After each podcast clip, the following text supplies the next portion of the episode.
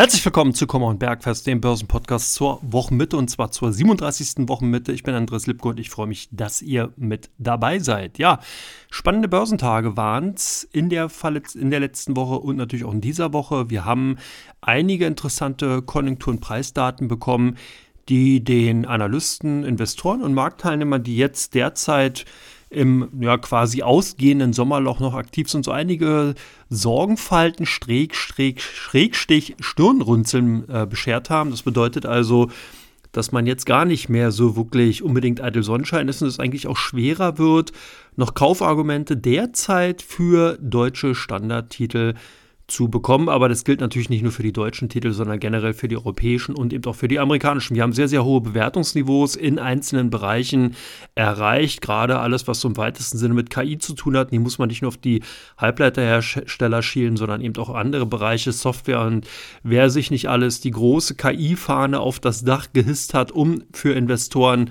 und Analysten attraktiver zu erscheinen. Die haben auch dann natürlich postwendend einen Bewertungsaufschlag bekommen von den Marktteilnehmern und genau diese Bewertungsaufschläge müssen zum einen sich jetzt erstmal rechtfertigen bzw. zeigen, ob die eben natürlich in dieser Form auch gerechtfertigt sind, beziehungsweise werden dann natürlich im Worst Case für die entsprechenden Aktionäre in den kommenden Wochen abgebaut. Und da gibt es einige Branchen, die hier und da entsprechend agiert haben. Aber das soll jetzt hier nicht Thema dieses Podcasts, dieser Podcast-Aufgabe sein, sondern wir gucken natürlich, was in den letzten Handelstagen an den Aktienmärkten so passiert ist. Und ich habe es bereits gesagt, wir hatten einige Preisdaten bekommen, die nicht unbedingt darauf hindeuten, dass ähm, die Preistendenz äh, bzw. die Inflationstendenz und der Preisanstieg schon beendet ist, sondern man sieht hier zwar eine leichte Abmilderung, auch teilweise disinflationäre Tendenz, das heißt also wirkliche Preisrückgänge, aber die haben halt noch keine wirklich hohe Durchschlagskraft und man sieht das auch noch nicht in einer Dynamik, die eben den Notenbanken ja, so ein bisschen Entspannung geben. Und wenn man sich eben natürlich auch die Rohölpreise ansieht, die in den letzten Tagen sehr, sehr stark angestiegen sind, dann sieht man, dass man hier auch schon wieder doch einige ja, erste Sorgen bzw. Wolken am Horizont erkennen kann. Wir haben zudem auch noch einige warnende Worte von Unternehmen bekommen. Das ist auch ganz spannend. Die diesjährige Berichtssaison für das jetzt dritte Quartal ist so ein bisschen ja, auf leisen Pfoten, eher schleichend an die Märkte gekommen. Man hat das gar nicht so richtig mitbekommen. Oracle hatte entsprechend berichtet, heute American Airways, das Ganze geht weiter. Ihr werdet es nachher zwei, im zweiten Teil in der Vorausschau natürlich von mir noch zu hören bekommen, welche Unternehmen noch melden werden. Aber alleine diese Unternehmen, die jetzt bereits begonnen haben, ihre Bücher zu öffnen, haben doch dahingehend vollends ja, negativ überrascht. Und das zeigt genau die Tendenz, die wir momentan sehen. Das heißt also, die Konjunkturdaten auf der makroökonomischen Seite sowohl als auch eben die Unternehmensdaten auf der mikroökonomischen Seite, die gehen jetzt unisono in eine Richtung, wo man sagen kann, Konjunkturabkühlung, das heißt, die angehobenen Zinsen wirken. Man hat also jetzt hier nicht nur Luft aus der Asset-Bubble oder aus den Asset-Bubblen, muss man ja bald sagen, also aus den ganz, ganz vielen aufgeblähten Bewertungsniveaus gelassen, sondern man sieht eben auch, dass jetzt natürlich die Konjunktur, die Realwirtschaft davon betroffen ist und dass eben hier und da Unternehmen anfangen, extrem stark Kosten einzusparen und der Konsument an sich nicht mehr so richtig konsumieren will. Und diese Tendenz sieht man eben. Der Konsument bleibt eben zurück. Ich habe das in der letzten Podcast-Ausgabe zum Come On dem großen Flagship-Ausgabe schon gesagt, dass hier natürlich dann die Inflationstendenz eine ganz, ganz wichtige Rolle spielt. Das heißt natürlich, dass eben Joe, Joe Sixpack und Jane Doe, wenn man so will, aus den USA nicht unbedingt äh, noch gewillt sind, jetzt zusätzliche Ausgaben in Kauf zu nehmen, wenn man sowieso schon weniger Geld hat die werden halt gerade die Amerikaner natürlich auch mit ganz, ganz neuen Preisniveaus, gerade was zum Beispiel Benzinpreise angehen, konfrontiert. Wir haben sehr, sehr hohe Bewertungsniveaus, was bei der Refinanzierung bzw. Finanzierungssätze derzeit im Immobiliensektor zu sehen ist. Und das ist natürlich für die Amerikaner dahingehend auch neu und drückt wirklich extrem auf die Konsumstimmung. Und das Ganze hat man natürlich dann auch bei der Preisgestaltung insgesamt gesehen. Ja, wir haben rückläufige Preise in, Teil, in einigen Teilbereichen gesehen, aber wie gesagt, nicht in Gänze. Demzufolge die Investoren und Analysten eher so ein bisschen zwiegespalten, wie sich die Notenbanken, und darauf gehe ich natürlich gleich auch in den zweiten Teil ja ein, weil das ganze Zahlen oder der ganze Salat ja ab morgen losgeht. Aber wie gesagt, da mehr äh, im zweiten Teil. Das heißt, wir haben also die Notenbanken momentan, die hier ganz klar im Fokus stehen und das hat gerade seit Handelswochenbeginn hier sich ganz klar gezeigt. Viele Investoren sind eher an der Seitenlinie stehen geblieben, waren sehr, sehr vorsichtig. Wir haben tendenziell nur nachrichtengetriebene Kursbewegungen bei Einzelwerten im DAX und auch bei den amerikanischen Werten gesehen. Hier halt Stichwort beginnende Berichtssaison oder eben natürlich auch die Übernahmespekulation rund um Covestro durch ADNOC, durch den saudi-arabischen Erdöl- oder Petrochemiekonzern der ja angeblich dabei sein soll, die äh, Covestro-Übernahme weiter zu finalisieren. Hier wurden 60 Euro in den Raum gestellt. Und das sind natürlich alles Nachrichten, die so ein bisschen auch wieder den Chemiesektor mal in den Vordergrund gerückt haben, aber kein wirklicher Paradigmenwechsel, dass jetzt eben die Analysten der Meinung sind, hey, hier, man muss unbedingt zyklische Werte oder zyklische Branchen im Portfolio haben, weil es bald lo richtig losgeht und die Konjunktur sich erholt. Ganz im Gegenteil sondern eben wirklich ganz klar dadurch angetrieben durch die entsprechenden Übernahmespekulationen. Das Ganze hat sich dann eben auch auf andere Branchen teilweise ähnlich verhalten oder übertragen lassen. Das heißt, wir haben also dann hier und da mal bei den Finanzwerten natürlich mit Blick auf die beginnenden jetzt Notenbanksitzungen und den Spekulationen um weitere Leitzinsanhebungen werden jetzt nicht im September, dann vielleicht im Oktober eben hier und da Käufer gesehen, die Banken- und Finanzwerte gekauft haben. Wir hatten teilweise auch mal Nachfrage bei den Automotive-Werten, weil eben da einige Nachrichten eben aus diesem Sektor ebenfalls nochmal als Sonderkatalysator für Kurssteigerungen gegolten haben. Und das waren so ein bisschen die letzten Handelstage. So hat sich das Bild dargestellt. Wer aber im Urlaub ist oder war, hat nicht wirklich viel verpasst. Das heißt, der DAX pendelt nach wie vor in einer Handelsspanne so zwischen 15.550, 15.750 Punkten umher. Das heißt also, wir haben hier wieder dieses klassisches Antesten des unteren Konsolidierungs- bzw. Handelsspannbereich 1557, 1559 gesehen. Jetzt sind wir aus dem Bereich nach unten ausgebrochen. Das ist aber natürlich der Tatsache geschuldet gewesen, weil die Nachrichtenlage insgesamt nicht wirklich rosig ist. Man hat hier natürlich auch die Konjunkturaussichten für das kommende Jahr kassiert. Einige Analysten sind der Meinung, dass jetzt eben eine Rezession in Deutschland unausweichlich ist. Man wird also hier wirklich ganz klar einen weiteren Konjunkturrückgang sehen, der dann eben per se und per Definition natürlich dann eine Rezession ist und auch so definiert werden muss, auch wenn man es vielleicht von der einen oder anderen politischen Seite nicht unbedingt gerne hört. Aber so ist es nun mal. Ansonsten, ähm, wie gesagt, das Thema Notenbanken momentan sehr, sehr groß und weit vorne. Wir haben natürlich auch China wieder in den Schlagzeilen gesehen. Hier der Immobiliensektor Evergrande, also China Evergrande, der größte Immobilien-Development oder Developer in, den, in China, in dem Vereinigt, äh, in, den, äh, in der Volksrepublik China, wurde ja wieder zum Handel zugelassen, hatte einen Kursverlust von 91 Prozent, erstmal vollzogen von dem ohnehin schon sehr, sehr abgesenkten Niveau. Hat aber auch einige Kurskapriolen vollzogen, weil natürlich China dann auch nachgelegt hatte. Das heißt, gerade der Immobiliensektor in China sollte weiter gestützt werden. Man hatte hier dann eben äh, gerade zum Wochenanfang, was ja klassisch ist für China, eben neue Maßnahmen äh, bekundet, dass man eben den Immobiliensektor stärken will, dass man eben neue Programme auflegt, Subventionen, Förderung eben von Immobilienkäufen und so weiter, das auch Immobilienkonzernen insgesamt leichter macht, wieder Immobilien zu verkaufen. Da war man ja in der letzten Zeit auch eher restriktiver gewesen und all das hat zumindest mal dafür Sorge getragen, dass eben Ch äh, Country Garden, China Evergrande und wie die alle heißen,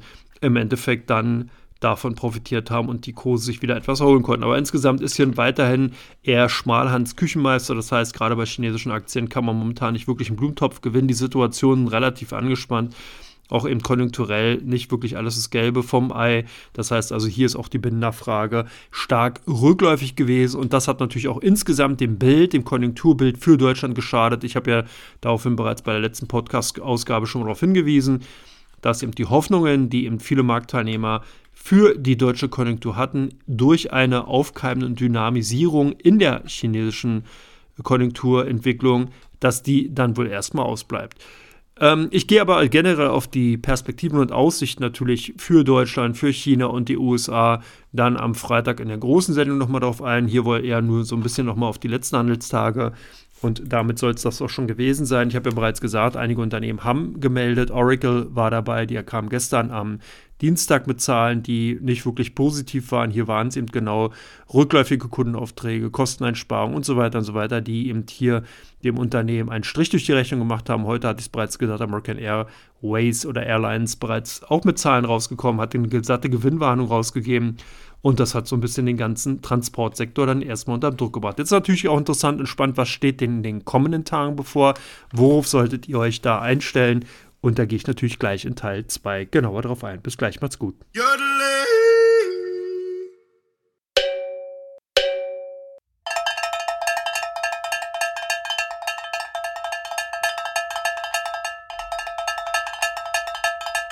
Herzlich willkommen zurück zu Kommer und Bergfest, dem Börsenpodcast zur Wochenmitte, zur 37. Wochenmitte. Ich habe es bereits in Teil 1 gesagt, kann man gar nicht oft genug sagen. Jetzt gucken wir, was uns in den kommenden Tagen erwartet. Da kann man ganz klar sagen, es sind eigentlich drei große Events, die vor der Haustür stehen. Zum einen die EZB-Sitzung morgen am Donnerstag.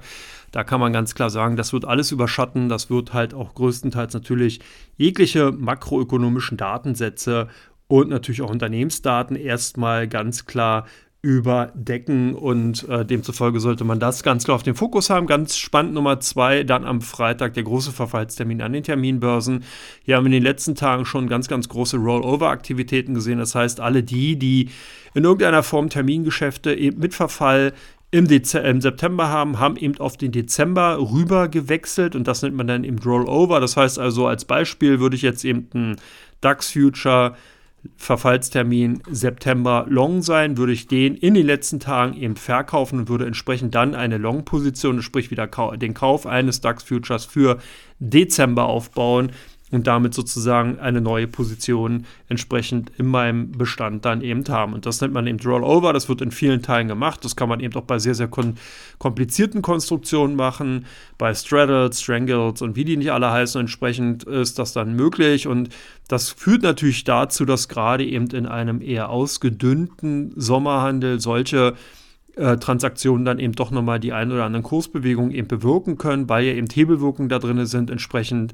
Und je nachdem, welche Konstrukte, welche Positionen entsprechend gerollt werden, wird natürlich das entsprechend Auswirkungen oder hatte das Auswirkungen auf die einzelnen Indizes bzw. Underlyings gab. Das Ganze kann sich am Freitag tatsächlich nochmal zeigen. Wie gesagt, der größte Teil, zumindest in den USA, ist jetzt bereits gelaufen. Die großen Investoren machen das also nicht mehr wirklich punktartig auf dem Verfall oder an dem Verfallstag selbst, sondern schon bereits im Vorfeld. Aber Nichtsdestotrotz gibt es natürlich noch viele Marktteilnehmer, die einfach wirklich auf den letzten Poeng, sprich am Freitag, dann reagieren. Das heißt, wenn ihr also am Freitag auf die Einzelwerte insbesondere schaut, da wär, die werden nämlich zum etc. Schluss abgerechnet, also 17.30 Uhr, dann kann es tatsächlich sein, dass hier und da nochmal ordentlich Schwung in den Laden kommt und eben äh, entsprechend die Einzelwerte in ja, die eine oder andere Richtung gedrückt werden, die vielleicht nicht unbedingt mit dem Gesamtmarkttrend dann eben stimmig ist und passt, sondern die eben eine Sonderlocke in, entsprechend dann ausbildet und das kommt genau daher, da eben die großen Investoren, die eben an den Terminmärkten aktiv sind, solche Aktivitäten, Transaktionen dann eben vornehmen, um die Berechnung entsprechend in die eigene, bessere Richtung rücken zu wollen. Darüber hatte ich auch schon mal vor einiger Zeit, bereits schon Jahren, wenn man so will, äh, entsprechend ja mal berichtet. Aber ich kann dazu natürlich auch gerne nochmal ein Sonderformat aufnehmen. Aber mal sehen, je nachdem, wie sich das Ganze zeigt. Das heißt also diese Woche Freitag auf jeden Fall Augen auf die großen Verfallstermine an den Terminbörsen. Das gleiche gilt natürlich nicht nur Deutschland, sondern entsprechend auch für die USA. Da ist es nämlich dann ähnlich, der sogenannte Quadruple Day. Das heißt also, da sind natürlich dann entsprechend Optionen und äh, Future, Future-Optionen äh, auf Future und entsprechend ETFs, die abgerechnet werden und das nennt man dann eben dahingehend wirklich der vierfache Verfallstermin und dann halt an dem großen, an dem wichtigen Termin, sprich im Quartal September und der nächste, der dann kommt, wäre im Dezember. Ansonsten in der kommenden Woche wird es dann weitergehen, also da natürlich auch einige so ein bisschen die makroökonomische Datenmenge bzw. Datensicht schon beobachten, aber auch hier wird dann schon bereits am Montag die US-Notenbank-Sitzung, die nämlich am Mittwoch dann entsprechend erfolgt und am Dienstag startet, äh, bereits für viel Wirbel sorgen. Und demzufolge glaube ich auch, dass dahingehend dann da viele, viele Daten, die man eben bekommt, eher in den Hintergrund treten, äh, weil einfach natürlich das Wording und das ist im Übrigen auch morgen für die EZB-Sitzung gültig, also sprich die Ausdrucksweise und die Formulierung, die die Notenbanker, Notenbankerinnen, muss man ja in Europa sagen, weil hier Frau Lagarde sozusagen das Zepter führt oder in der Hand hält, äh, viel, viel wichtiger ist und man daraufhin dann Rückschlüsse natürlich auf weitere Zinsschritte einfach annehmen kann. Über im Übrigen, was ich gerade ge gelesen hatte, ist, dass die Wahrscheinlichkeit für einen Zinsschritt morgen von der EZB um 25 Basispunkte mittlerweile auf 69 Prozent angestiegen ist. Auch ganz spannend in der vergangenen Woche, als ich so geschaut hatte, hatten wir ungefähr ja, 50-50, also 30 Marktteilnehmer waren der Meinung, dass es keinen Zinsschritt geben wird. 39 Markt- oder befragte Analysten waren der Meinung, dass es einen geben wird. Also Pi mal Daumen 50-50. Das Ganze hatte sich dann zum Wochenbeginn nochmal ganz stark gedreht, eben aufgrund der Konjunktursituation in Europa, dass man eben davon ausgegangen ist, dass überhaupt kein Zinsschritt erfolgen wird, beziehungsweise dass eben hier erstmal eine weitere Zinspause äh, eingehalten werden wird. Da waren lediglich nur noch 10% der Marktteilnehmer entsprechend eben für einen Zinsschritt beziehungsweise sind davon ausgegangen und das Ganze hat sich jetzt wirklich innerhalb der letzten 48 Stunden so dramatisch gedreht, dass man eben jetzt davon ausgeht, dass tatsächlich ein kleiner Zinsschritt kommt. Aber wie ihr gesehen habt oder beziehungsweise jetzt ja eher gehört habt, innerhalb von 48 Stunden hat sich das Ganze äh, hat sich das Fähnchen in die Richtung, in Richtung Zinsanhebung natürlich gedreht. Das Ganze kann sich dann bis morgen natürlich auch noch in die andere Richtung drehen. Also von daher, da sollte man eher auch perspektivisch natürlich gucken, wie der Zinstrend weiterhin äh, ausgerichtet ist. Und da kann man es sich relativ simpel machen. Wir liegen über der 2% Barriere, die die EZB rausgegeben hat. Und solange das der Fall ist und solange eben auch die Preise hartnäckig weiter oh, weit, weit oberhalb dieses Niveaus bleiben, wird die EZB auch weiter an der Zinsschraube drehen beziehungsweise überhaupt keine Notwendigkeit haben, daran etwas zu ändern. Das gleiche gilt im Übrigen auch für die USA. Also von daher braucht man da gar nicht lange rumfabulieren und spekulieren, sondern der Zinsschritt ist tatsächlich oder Zinstrend ist tatsächlich da. Ganz spannend dahingehend auch, dass JP Morgan äh, äh, Mr. Damon dahingehend nochmal darauf hingewiesen hat, dass er das aktuelle Renditeniveau, also sprich die ähm, Anleihen, die, äh, die Staatsanleihen, die, das Renditeniveau bei den Staatsanleihen entsprechend noch nicht als attraktiv empfindet, sondern er glaubt, dass wir hier noch höhere Renditen sehen, was dann natürlich bedeutet, sprich fallende Kursen bei den Anleihen, ergo woher kommen die natürlich durch entsprechend höheren Leitzinsen, also auch hier dürfte das Thema Zinsanhebung in den USA noch nicht vorbei sein. Ich hatte ja zum Jahresanfang, beziehungsweise ja doch Jahresanfang kann man sagen, bis März hinein bin ich davon ausgegangen, dass wir 6% in den USA sehen werden. Und das Ganze scheint sich zumindest ja dahingehend vielleicht zu bewahrheiten. Das Ganze wird sich aber zeigen. Ich bin gespannt und werde euch natürlich an dieser Stelle dahingehend dann informieren. So, gehen wir mal auf die mikroökonomische Seite. Und da wird es tatsächlich spannend. Wir bekommen nämlich morgen am Donnerstag die Zahlen von Adobe und NetApp. Wir bekommen, ähm, beziehungsweise NetApp habe heute schon geliefert. Morgen gibt es halt Adobe. Es gibt die Autotrader Group. Es kommen im Endeffekt dann noch ähm, Lennar Corp. Ryanair wird bezahlen kommen. Wir bekommen am Donnerstag die ähm, Zahlen von äh, Maternus-Kliniken für diejenigen, die in deutschen Titeln natürlich unterwegs sind. Und ähm, ansonsten geht es dann tatsächlich auch schon in der kommenden Woche weiter mit Phoenix Group und wir bekommen dann noch Zahlen mit von AutoZone. Des Weiteren wird Kingfisher am 19. Quartalzahlen vorlegen. Wir bekommen am kommenden Mittwoch, am 20.09. die Zahlen von FedEx und General Mills. Das dürfte dahingehend nochmal ganz spannend sein. Und äh, Next PLC wird am Donnerstag entsprechend Zahlen vorlegen, aber dabei lasse ich es erstmal wirklich von Seiten der großen Unternehmen. Aber das ist ganz spannend. Also auch hier zeigen sich schon mal die ersten Indikationen. Das heißt also eigentlich eine ganz interessante Mischung Oracle hatten wir gesehen, American Airways, Airlines haben wir gesehen. Wir bekommen, wie gesagt, FedEx, da sollte man nochmal ein Auge drauf haben. Das wird nochmal ganz spannend. Und von daher denke ich, äh, ja, war es das erstmal für die heutige oder mit der heutigen Ausgabe. Ich bedanke mich, dass ihr dabei wart. Wünsche euch eine schöne Restwoche, ein schönes Bergfest. Genießt das hoffentlich bei euch schöne Wetter hier in Hamburg. Sieht zumindest mal so aus, dass der Regen jetzt für heute erstmal vorbei ist. Schöner blauer Himmel. Wenn ihr Lust habt, könnt ihr nachher um 19 Uhr bei SG Active Trading mal vorbeischauen. Da bin ich mich mit Bastian Galuschka und dem Holger Fertig von Society General nochmal für euch da. Da könnt ihr Fragen stellen zu Unternehmen, beziehungsweise wir haben ein paar Unternehmen mitgebracht. Das wird ganz spannend, eigentlich ganz schönes Format. Ein Webinar könnt ihr vorbeischauen und wenn ihr wollt, entsprechend die Fragen platzieren. Ansonsten schönen Abend und wir hören uns hoffentlich am Freitag wieder mit der großen Common-Ausgabe, der Wochenausgabe mit vielen tollen, spannenden Themen. Macht's gut, bis dann. Ciao, ciao.